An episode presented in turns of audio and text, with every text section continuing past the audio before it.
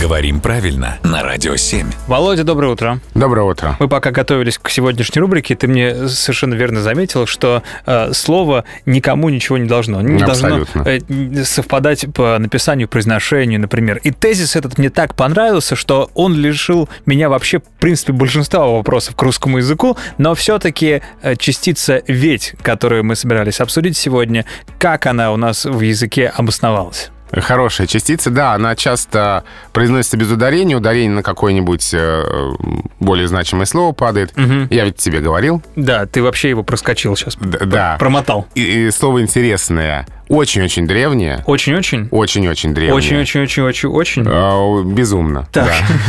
Да. И это очень древняя глагольная форма, а, родственная слову «ведать», то есть «знать». Ага. Ну, конечно, в ней Сейчас. давно никакой глагольности уже нет. Да. я- Да, и сейчас это частица. Ага.